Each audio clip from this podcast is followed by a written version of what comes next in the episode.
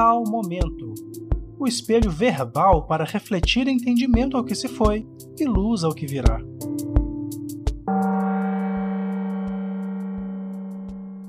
Um bom dia para você. Estamos aqui mais uma vez no nosso encontro semanal chamado Tal Momento, com o nosso intuito de sempre de trazer aí um pouco de luz às nossas experiências já vividas e projetar uma luz adiante para clarear alguns nossos próximos passos. E hoje eu gostaria de falar aqui sobre um assunto muito interessante chamado crenças. Assunto esse hoje muito recorrente nas linhas terapêuticas chamadas holísticas, integrativas e também nos processos de desenvolvimento pessoal. Hoje é muito comum, até mesmo coachings falam muito sobre crenças limitantes. No entanto, aqui de dentro da nossa bolha, de dentro da nossa esfera de aprendizado, através da programação neurolinguística, nós vamos falar de crenças, não crenças limitantes, mas somente crenças. E por que disso? É importante a gente entender que as crenças elas guardam algo de valor de cada um. Toda crença, ela, por mais que ela te limite a alguma coisa, é muito importante entender que as crenças defendem valores. E simplesmente desfazer uma crença pode expor um valor que seja importante para cada um. E deixar os valores à mostra, sem proteção, nem sempre é uma atitude muito coerente para o bem-estar emocional, mental e o próprio desenvolvimento humano em si de cada um. Então é importante a gente entender que as crenças elas não são apenas limitantes.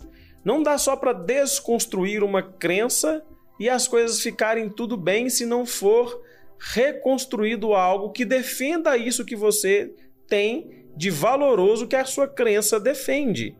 Então as crenças, elas não são só limitantes, elas são de extrema importância para que nós venhamos a cuidar de algo que é muito importante na nossa intimidade. Então, enquanto terapeuta, aqui na TRID, o nosso consultório, nós lidamos com crenças respeitando toda a sua o seu alcance tudo aquilo que ela faz. Então não é e nunca será aqui do nosso interesse em relação a crenças desconstruir somente. É importante, aí eu uso um termo aqui com os meus pacientes que é reescrever a crença. Reescrever a crença é mais ou menos o que você pode chamar de sair da caixa. Então as pessoas quando vão falar de sair da caixinha, é importante também entender que ao sair de uma caixa, inevitavelmente você cai em outra, que possivelmente pode ser maior do que a sua última caixa, mas ainda assim você cairá numa caixa que terá os seus limites, mas que também defenderá coisas que são importantes para você.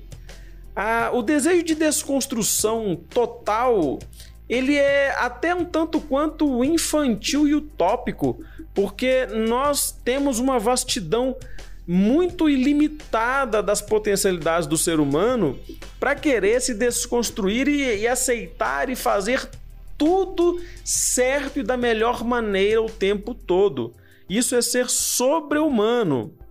Nós teremos os nossos limites de ação, de compreensão, de atuação na Terra, e é importante nós compreendermos que isso faz parte da vida em si. As desconstruções, elas necessariamente servem para ampliar uma mentalidade que haverá de ter um certo limite. É, porque senão a vida ela entra de maneira descontrolada numa condição de relatividade aonde nós não conseguiremos nos afirmar, inclusive, enquanto personalidades, enquanto personas, enquanto individualidades. Então é importante que eu entenda os meus limites também, que eu saiba o que, que eu quero e o que, que eu não quero, o que, que eu gosto e o que eu não gosto. Não gostar de uma coisa necessariamente não quer dizer discriminar essa coisa. Por exemplo, um gosto por comida. Não gostar de comer giló. Eu posso simplesmente não gostar e as coisas ficarem bem. Quer dizer que eu tenho que experimentar todas as maneiras de fazer giló para descobrir se eu gosto mesmo ou não, ou se eu não gosto. Não. Eu simplesmente não gosto. E às vezes eu nunca nem comi, eu só olhei, não gostei do cheiro ou da aparência e coloquei para mim que eu não gosto e é importante que isso seja respeitado, sem que eu tenha que dar mais justificativas. E logicamente isso me impedirá e me limitará de conhecer as várias maneiras e sabores diferentes que o próprio giló em si ganha de acordo com as maneiras de produção.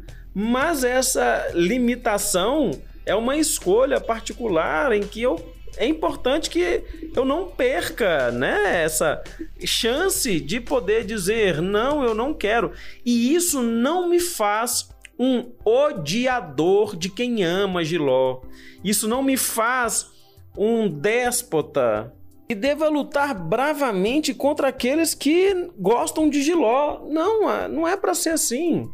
Eu quero só ter a liberdade e eu exercerei esse direito de ter a minha opinião daquilo que eu gosto para mim. E isso me trará algumas limitações que quando se um dia eu tiver disposto a experimentar algo, eu também ter a liberdade de sair de dentro dessa caixa e experimentar esse algo mais, reescrever esta crença, da qual eu posso não gostar de giló frito, mas gostar do giló cozido. E não gostar do giló com fígado e gostar do giló com cebola. É importante nós entendermos isso sobre as crenças, inclusive. Eu creio dentro daquilo que eu vivo. E não dá para ter crença naquilo que não experimentou ou não viveu.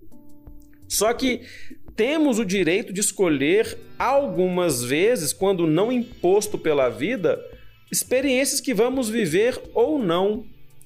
E aí a gente começa a entrar numa linha tênue, porque sobre a crença nas relações comportamentais, nós vemos não só o desrespeito, como a imposição. Aí nós encontramos alguns problemas, principalmente de ordem estrutural, de onde nós vamos perceber, né, pela formação da sociedade em si, muitas crenças que são estruturais e que conduzem de certa maneira o que se diz sobre certo ou errado na convivência humana. E aí podemos falar diretamente daquelas pessoas que creem. É uma crença, elas acreditam que a homossexualidade é algo errado. Elas acreditam que o negro é uma raça inferior. Acredita, ela crê que a mulher também é uma raça submissa. E aí, essa a crença nesse nível compromete a relação da sociedade. Aí a gente já deixa daquele gosto particular para entrar num assunto mais profundo, aonde esta crença ela não só limita, mas ela também mata. Ela também oprime. Ela também é, destrói. Então, quando a gente vai falar sobre crenças, é importante ir compreendendo a extensão que esse assunto tem, principalmente quando ela está falando sobre coisas estruturais, porque uma coisa é eu levantar um gosto pessoal, algo que não altera a vida de ninguém, e outra coisa é que, embasado na crença, eu tome decisões que vão alterar a, o roteiro da vida do outro em situações em que eu não tenho nada a ver absolutamente com a história. Então, tem coisas que transcendem a opinião em relação às crenças, em que influencia diretamente no preconceito das capacidades do outro por um, um, um achismo, né? por uma crença mesmo. Então, estudar sobre crenças é compreender também a própria possibilidade real de estar equivocado sobre opiniões.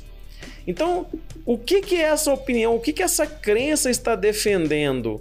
Qual que é o valor que ela defende? Aí a gente vai em busca desse valor para poder saber se esse valor que acaba envolvido junto com a crença com muitos preconceitos, nós resgatamos esse valor e reconstruímos, reescrevemos a crença de uma maneira mais bonita, de uma maneira melhor para melhorar o convívio da sociedade em si. Então, percebe que o assunto crença ele é profundo e ele atinge de fato as nossas relações humanas.